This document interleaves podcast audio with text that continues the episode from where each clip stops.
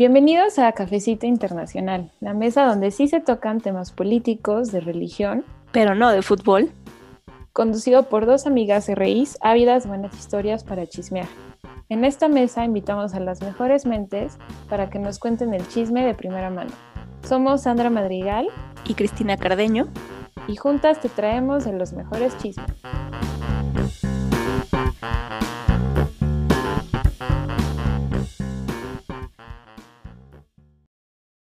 Hola, bienvenidos a este episodio de Cafecito Internacional.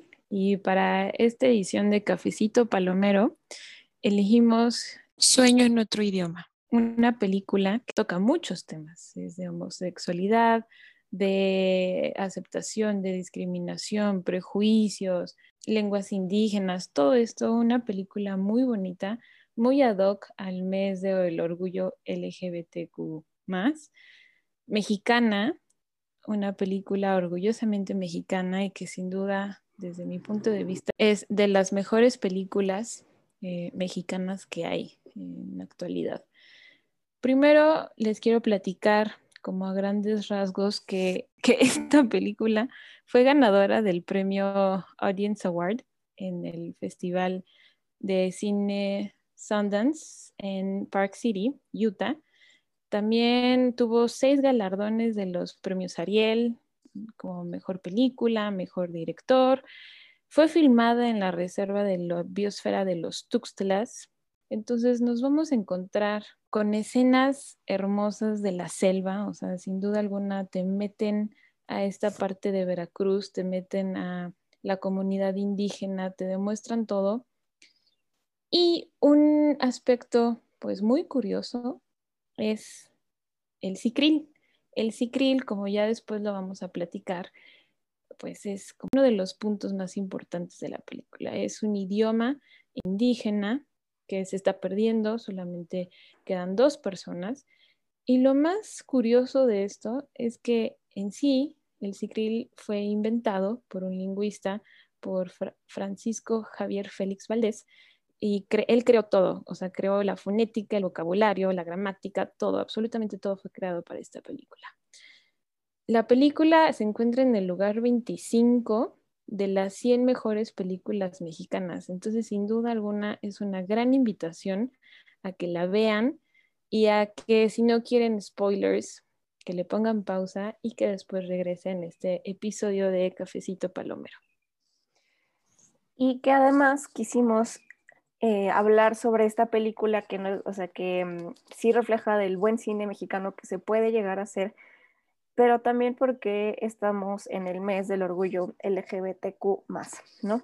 En el marco justo de esto, o sea, de tantas celebraciones como de estar hablando del tema, pues es una película que queda muy ad hoc justo por la trama, ¿no? Que es a lo que ya queremos entrar y que ya queremos platicar los Andillo, porque coincidimos a las dos que fue una película muy bonita, que sí es larga, pero que es muy disfrutable, ¿no? Que es muy mm, amable, es muy bonita, o sea, cuenta una historia muy bonita y además se acerca a nuestro país de una forma muy bonita. O sea, creemos que sí, además de las típicas películas que hemos llegado a ver sobre violencia, no sé, que también son buenas, ¿no? O sea, por ejemplo, Amores Perros, ¿no?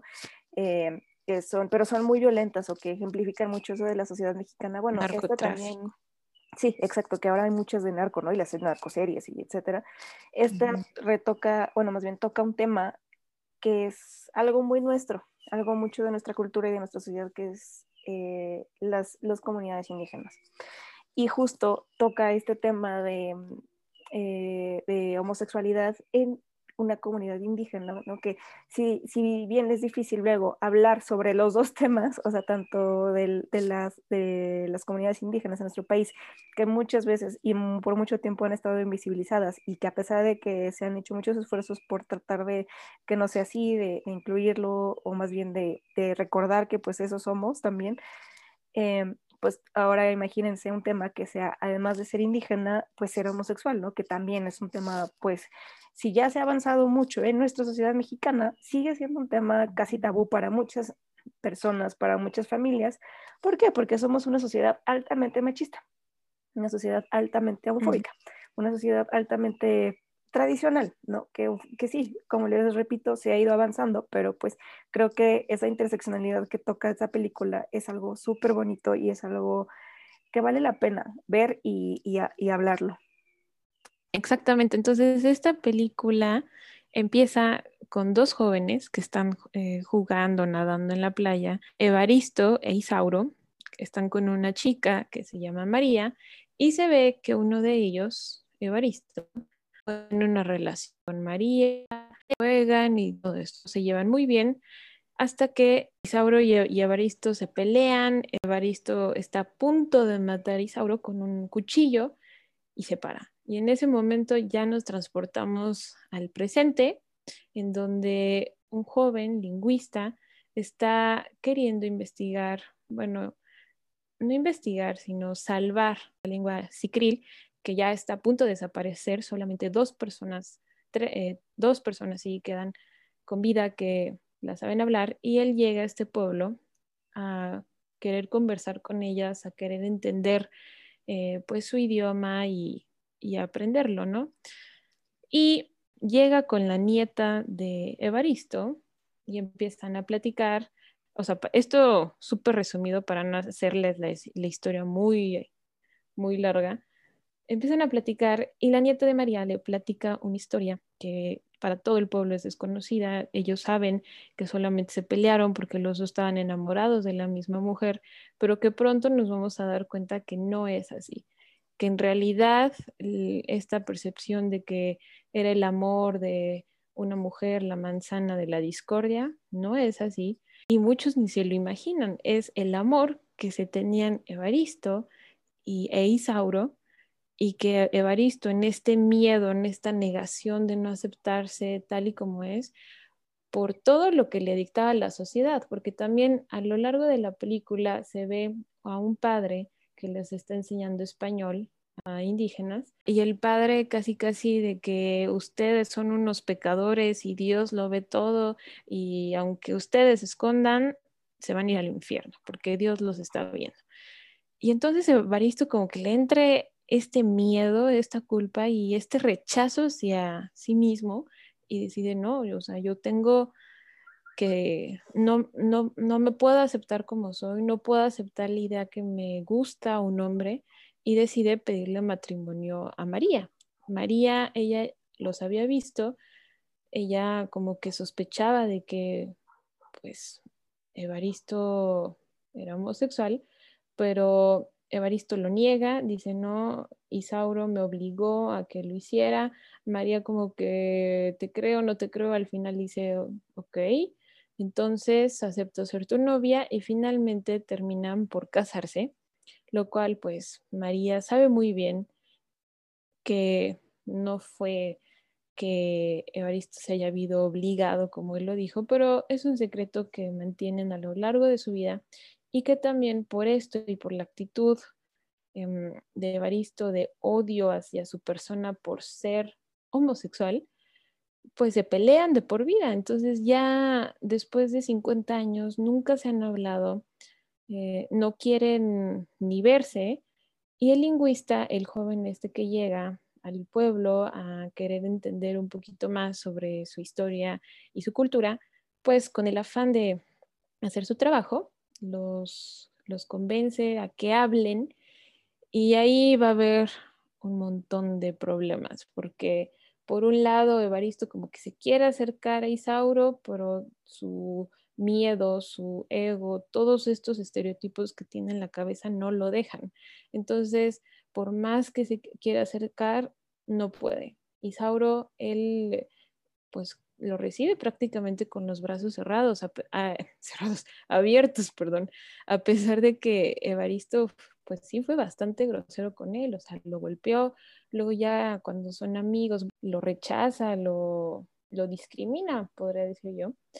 Y es hasta la muerte de Isauro cuando Evaristo dice, pues me acepto, me acepto y te voy a ver y la película acaba con una frase que me gustó mucho. Eh, eh, Isauro, desde la cueva del encanto, que Kiki nos va a platicar, porque a mí se me fue y es un tema muy importante en la película. Desde la cueva del encanto, Isauro le grita a Evaristo, ya cuando está muerto. Le dice, bueno, pero ¿y tú me quieres? Evaristo le dice, cállate que todos te van a escuchar. E Isauro le responde, tú no te preocupes, aquí eso no importa. Aquí ya no importa que seamos gays, que nos querramos, no importa nada. ¿Me quieres o no? Sí, sí te quiero. Entonces ven. Y en eso termina la película. Además del tema que pues evidentemente es ese, ¿no? De la relación que tienen tanto Evaristo como Isauro, pues de amor y, y que justo, ¿no? Pues por estos mismos prejuicios, por esta misma carga social que hay de yo soy hombre, no me puede gustar otro hombre y menos en una comunidad pues como la que ya describiste, ¿no? Pues sí, indígena eh, y luego con, con, con, este tipo de educación que le está dando la iglesia diciendo, imagínense, una, una, educación católica cristiana. Entonces era como doble, ¿no? O sea, es como, o sea, como imagínense esa, esa confusión de pero es que a mí me gustan los hombres, pero yo sé que me tengo que casar porque, porque me dictan que tengo que tener hijos y además me están educando de la forma en la que eso es, eso es pecado, ¿no? O sea, si ya de por sí una relación mujer-hombre ya lleva cierta carga de pecado, imagínense, entonces la, una relación homosexual, ¿no? Pero, eh, pero bueno, entre los dos personajes uno tiene una carga con más culpa que el otro, ¿no? Finalmente, Evaristo es el que tiene como más pelea interna consigo mismo de yo siento esto y yo toda la vida he querido a Isauro, a pesar de que me casé con María y tuvimos hijos y todo, pero bueno, hasta, hasta explican, ¿no? Que María también lo sabía y que María se murió muy arrepentida de haber hecho lo que hizo, ¿no? Porque sí fue de, yo los vi, o sea, ella le dice, yo los vi, ¿no? Y además, o sea, pues qué onda, ¿no? y digamos que ella lo separó y por eso había un, o sea, por eso se había manejado la versión de que pues ella era la, la que había separado a Isauro y a Evaristo por, la, por el tema de que según estaban enamorados de ella, ¿no? Pero no, entonces em, creo que a lo largo de la película podemos ir viendo cómo es esa lucha, ¿no? Mientras que Isauro dice, pues yo no, yo no hay bronca, o sea, yo sí te puedo decir te quiero y, y que te sigo amando, ¿no? Por toda la vida lo hemos hecho, o sea, desde que somos adolescentes hasta que se mueren, que tenían pues ya sus buenos años, yo, yo le calculo unos 80, cuando se están ya este, despidiendo y todo. Entonces, eso, eso es lo que se ve a lo largo de la, de la película, pero también algo que sí, además de esa parte que es muy evidente, el tema de esa comunidad indígena y cómo se relacionaba con la naturaleza, ¿no? Em, ah, se supone que este idioma, eh, Sicril, que estaba a punto ya de desaparecer, era la forma en la que se comunicaban los humanos con los animales, que según esto, según e, esa tradición, que ellos habían aprendido sicril a través de los animales, que los animales habían enseñado a estas personas a hablar el sicril. Entonces ya desde ahí la película te atrapa, dices qué bonito es, em, es esa cosmovisión que tienen esos pueblos, ¿no? Que muchos son así, o sea, que realmente muchos de los pueblos indígenas que tienen ese acercamiento con la naturaleza, ¿no? Que o que no, no están atravesados por una ideología como la nuestra o una forma de vida y una percepción de la vida que se, que se desapega por completo de la naturaleza, ¿no? Entonces, eh, a, lo largo de la película igual van mostrando cómo, o sea, más bien las señales que van dando a través de la película también son a través de la naturaleza. Cuando alguien se muere, ¿qué es lo que pasaba, no? De repente se escuchaba un ruidazo, ¿no? En la selva, en los árboles moviéndose, los, eh, los pájaros cantando, como, como mucho ruido, ¿no? Y los que estaban en esa comunidad sabían perfecto que estaba anunciando la naturaleza que se había muerto alguien o que se estaban llevando ya a alguien, que estaban recuperando a esa persona a su, a su hábitat, que, que justo es esa naturaleza, ¿no? Y te mostraron también cómo esas personas de esa comunidad, quienes hablaban sicril, podían comunicarse con los pájaros o podían comunicarse con, con, esa naturaleza, ¿no? Entonces es algo bellísimo de ver, ¿no? Que te llena así, cosas que te llena la verdad el corazoncito de, de, ver eso tan bonito, ¿no? Y justo esto que mencionaba Sandy sobre la cueva del encanto al final, la, la tradición de, ese, de esa comunidad decía que todas las almas cicriles que mueren o que, bueno, pasan a otra vida, pasan a otra dimensión, se alojan en esa cueva y todos están en esa cueva, ¿no? Entonces, eh, tú podías llegar a, más bien, las personas únicas que hablaban cicril eh, podían llegar a hablar de esa cueva, ¿no? No cualquiera, ¿no? Como por ejemplo, llega una parte en la que el lingüista se acerca con otra persona que, a la que se le murió su mamá antes, justo iniciando la película, se muere esta señora que también hablaba, hablaba Sicril, y ya su alma está en esa cueva. Entonces lo, lo lleva a ver y dice, mamá, em, ahí estás, mamita, y, es algo muy bonito, ¿no? Y al final de cuentas, esta persona lingüista no puede hablar con ellos porque él no sabe, no tiene eso, ¿no? Y, y es algo que vemos al final ya cuando se muere Isauro y que, y, que Baristo va a verlo, ahí se está comunicando con él, ¿no? Y queda muy bonito ejemplificado ya cuando, o sea, que se muere Baristo porque, y deja su silla ahí vacía, porque a lo largo de la película igual llevaba una silla cargando a todos lados, ¿no? Donde se sentaba y era su silla, ¿no? Y, se sentaba en todos lados en esa silla. Entonces al final ya queda solo esa imagen, ¿no? En la cueva con la, con la silla en la que se dan a entender que las dos almas ya están en esa cueva de, de los Icril. Entonces, junta de verdad tantas cosas y tantos significados, o sea, está muy cargada en ese sentido que, que te deja una sensación muy bonita de lo que realmente puede ser nuestro país, nuestras raíces y de, de esta, de este, ahora sí que love is love, ¿no? Eh, que no importa, eres de una comunidad indígena, pero aún así el amor es el amor. Y es lo que trata de expresar la película, ¿no? Como los dos nos amamos y y aquí estamos, ¿no? Sí, exactamente. Eso que decías de los orígenes, de cómo fue que empezó todo el cicril, a mí me recordó muchísimo al mito de Sundiata, cuando la madre dijo, es que el cicril viene de la mujer pájaro que se enamoró de un hombre que no tenían cómo comunicarse y entonces la mujer pájaro decide enseñarle el cicril para poderse comunicar. La manera en cómo se lo cuenta la señora, que es la mamá de, una de las mujeres del pueblo, que ella es Sicril, ella también habla Sicril, eh, ella junto con Evaristo e Isauro son los tres últimos que lo hablan. Cuando le pregunta al lingüista, ¿qué es lo que tú sabes del Sicril? Y el Sicril empieza, no, pues que empezó en el 500 y lo dice, no sabes nada, nada. Ven aquí y déjame, te enseño. Esto es si están familiarizados con África, con lo que se conoce como la, tradición oral, es igual. Y si bien es cierto, es una historia ficticia, que no pasó, el ciclo es ficticio, pero bien, bien es cierto en las comunidades indígenas que tenemos en México, eh, con toda esta riqueza cultural, riqueza histórica que tienen que se pasa el conocimiento de generación en generación y que ellos entienden su historia y sus orígenes de una manera diferente a la que nosotros tenemos. O sea, la perspectiva que ellos tienen, que algunos le dirían mitos fundacionales, con esta carga de mito como un poco de que no es cierto, es historia... Civilizado, ¿no? Ajá, exactamente.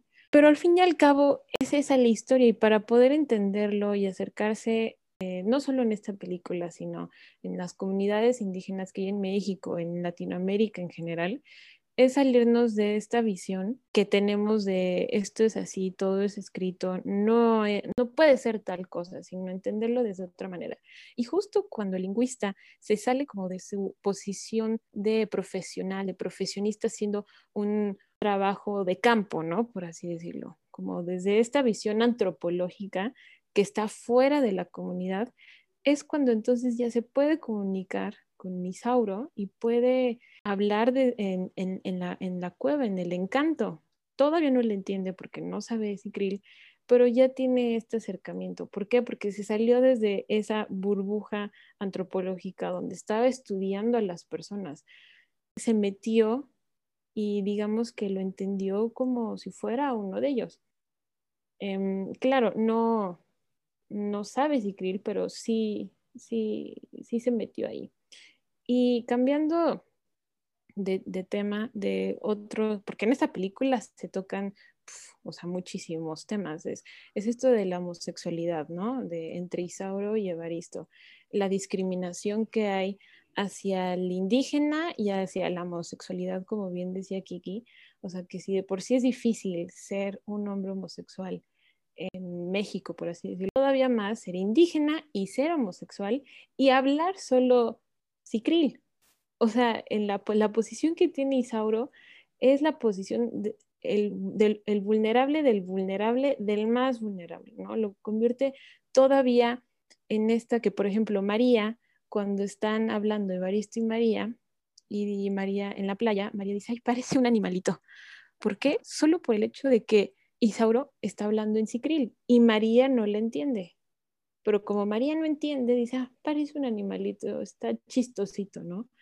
Es esta discriminación que hay dentro de los mismos mexicanos con nuestras raíces y que nosotros nos, una vez más, lo volvemos a decir, nos estamos esforzando en negar que lo tenemos, en negar que existe y en negar que está ahí y que forma parte de esta gran diversidad cultural, eh, todo social que tenemos en México. También otro de los temas, como bien dice Kiki, es la naturaleza, es esta cercanía y conexión que existe entre la comunidad y, y su entorno. O sea, ustedes vean esta película, van a salir escenas hermosas de la reserva de los Tuxtlas en Veracruz y que yo he tenido la oportunidad de ir hace unos años que sin duda es un lugar mágico. O sea, Krill es inventado, todo esto es inventado, pero el lugar es mágico. Eh, los pueblos oriundos de ahí son como los representa la película, o sea, tienen esta conexión con la naturaleza que te la transmiten. No hablan sicril, pero hablan otra lengua indígena. Entonces, esto me pareció que la película fue, o sea, lo representó maravillosamente. Eh, la realidad de no solo los pueblos indígenas en Veracruz, sino en Quintana Roo, en Chiapas, en, en cualquier parte de la República. También las historias de amor, o sea, porque estamos hablando ya de todo esto, ¿no? De la homosexualidad, la discriminación, la naturaleza, eh, los problemas entre los dos personajes principales, pero también las historias de amor eh, como que se entrelazan, ¿no? Entre Evaristo, Isauro, María, eh, Evaristo, el lingüista, la nieta de Isauro, que también sale por ahí. Entonces, es, son, son demasiadas cosas. Y también el lenguaje como identidad. Estaba leyendo lo que dijo el director sobre la película y dijo, es que el lenguaje nos, nos da identidad. Y es un problema grave que hay en México que cada vez están perdiendo cada vez lenguas indígenas. Estamos quedando sin esa diversidad. ¿Por qué? Por querernos solamente, como bien dice la nieta de Evaristo, hablar español e inglés, porque el inglés lo habla la mitad del mundo y todo lo demás no importa porque no, no, no, no sirve. ¿Yo qué puedo hacer con, con, esa información? Y es lo que, lo que mm, platicábamos a nivel la vez pasada, que eh, le comentaba que había leído y que estaba viendo unos programas en los que mencionaban, ¿no? Que si de por sí México sabemos nuestra historia, fuimos colonia, somos un país colonizado y digamos que hemos vivido varios procesos ¿no? de la colonia, la poscolonia y no estamos en un proceso de colonial ni de chiste, ¿no? O sea, creo que sería esto un proceso de colonial que es eh, repensar otra vez todo nuestro, o reeducar otra vez eh, cuestionarnos todo lo que es eh, nuestros fundamentos, nuestra educación, nuestra forma de pensar, nuestra forma de, de, de ver las cosas, ¿no? Em, y una de esas cosas que también decía Sandy, sí, es que sí, además de que ya sabemos que fuimos colonia española, en la actualidad vivimos un colonialismo de Estados Unidos. Y sí, podrán decirnos chairas y podrán decirnos lo que quieran, pero es algo que realmente lo vemos a diario, ¿eh? lo vemos en nuestros mismos círculos y no necesitas irte muy lejos. De verdad que igual eh, creo que ciertos círculos de la sociedad mexicana que podemos decir que tenemos educación, que tenemos un nivel de licenciatura, que tenemos eh, pues ese mismo entendimiento entre nosotros, mezclamos mucho lo que es el español y el inglés, ¿no? O sea que de repente estamos hablando y decimos, es que estoy out. Y todos sabemos qué es eso, ¿no? O es que, no sé, ya, o sea, no sé, mezclamos muchas palabras. Y le decía a Sandy, le digo, pues es que, ¿sabes qué es eso? O sea, es, es una colonización de Estados Unidos hacia nuestro país. Y como Sandy también ya lo he dicho muchas veces en este episodio, este aspiracionismo que tenemos como mexicanos a decir, ay, es que Estados Unidos es lo mejor que hay, ay, es que Estados Unidos, es que Estados Unidos, es que Estados Unidos, ¿no? Y que todo es mejor si, si fuéramos estadounidenses y que todo, o sea, justo viene de esto, ¿no? Y querer nosotros aparentar o decir somos nosotros eh, mejores o para que vean que tenemos otro estatus, porque es tratar de mantener un status quo al hablar inglés, entonces decidimos meter así el inglés a un idioma al nuestro que es español. Y como le decía Sandy, no, el tema no es ahora decir, ay, si es el español nuestro idioma, porque ahí ya sería meterlos otro rollo, no sé, cómo decolonizar todo eso. Pues sí, ahorita sí, es nuestro idioma el español, sí. El nuestro al menos, de las que estamos hablando en este podcast y los que nos escuchan, creemos que es el español, ¿no? Entonces, pues hablemos español como tal. Tenemos una lengua riquísima, súper diversa, con miles de palabras que bien podemos sustituir estoy out estoy fatigada, estoy cansada, ¿no? Em, no sé, a, muchas otras cosas así. Entonces, justo es, o sea, creo que va mucho en parte de lo que mencionaba Sandy, ¿no? De, de lo que es, imagínense, si eso es para nosotros, ¿no? Nuestra lucha diaria o nuestro, nuestra vida diaria, imagínense para las lenguas indígenas, ¿no? Como lo, difícil o lo que enfrentan justo a todo este vórtice de, mm, de, pues sí, de un colonialismo, pues moderno, si le podemos decir así, ¿no? Entonces, obviamente se pierden y obviamente terminamos por desestimarlas y es algo muy triste porque realmente eso somos, eso también somos, ese es nuestro país. Y quien no entienda en estas, estas alturas que eso es nuestro país y que es la diversidad y multiculturalidad de nuestro país, entonces pues ya está muy perdido, ¿no? Y justo sí me gustaría retomar que tradición oral, sí, o sea, muchas culturas lo tienen. La africana es un gran ejemplo, pero también el Medio Oriente la tienen. El, la, tradición oral, por ejemplo, se puede ver con las mil, las mil y una noches, con los, con los cuentos de Sherazade, por ejemplo, ¿no? Em, aquí en México tenemos, pues, muchas de esas historias, muchas, mucha tradición sobre eso, ¿no? Cuentos que bien no sabemos desde que nacemos, como La Llorona, ¿no? Que ese es un gran ejemplo de que lo que es la tradición oral. Entonces, la película lo que intenta reflejar justo es esa eh, esencia mexicana que tenemos y que a mí me gusta mucho sí retomarlo porque yo sí creo que somos esa combinación de dos mundos tan diversos y tan vastos. Por eso sería tan difícil clasificar o como enumerar lo que es un mexicano, ¿no? O lo que somos los mexicanos. Porque escuchaba igual a un historiador la vez pasada, eh, se apellida Dussel, no me acuerdo de su nombre, pero bueno, es muy famoso, que él decía, tenemos lo mejor de, los mundos, ¿no? Tenemos nuestras raíces indígenas, tenemos esas raíces que nos enseñan tanto de la vida como tal, ¿no? Por ejemplo, esto de cómo se percibe la naturaleza, más bien nuestra relación con la naturaleza. Y yo me acuerdo que una vez leímos eh, una frase que se me quedó muy grabada, era, em, si no entendemos que nosotros somos parte de esa misma naturaleza y que nos estamos destruyendo a nosotros mismos cuando destruimos a lo que nosotros le llamamos naturaleza, así como si fuera un ente aparte, nos estamos destruyendo a nosotros mismos. Entonces, em, Exactamente. E, esta película justo refleja eso, ¿no? Como somos eso, somos esas raíces y también somos ese mundo que vino pues sí, de, mala manera, a conquistarnos, ¿no? Que vino a colonizarnos y todo, porque también tenemos eso, ¿no? Esa fusión justo de eso es lo que nos da nuestra riqueza como país, como nuestra cultura, como sociedad, como personas, ¿no? Lo podemos ver reflejado de tantas maneras en, en pueblos que tenemos aquí en México, en nuestra misma ciudad, en nuestras costumbres, en nuestra forma de expresarnos, en nuestra forma de entender también el mundo, ¿no? Entonces, creo que somos una, como es difícil enumerarlas, que es difícil entenderlo, pero finalmente lo somos, ¿no? Entonces, esta película para mí reflejó eso, como nuestras, nuestra esencia que es esa y, que hay que retomarla y que además entender que amor es amor, love is love, es, o sea, a veces es inevitable, ¿saben?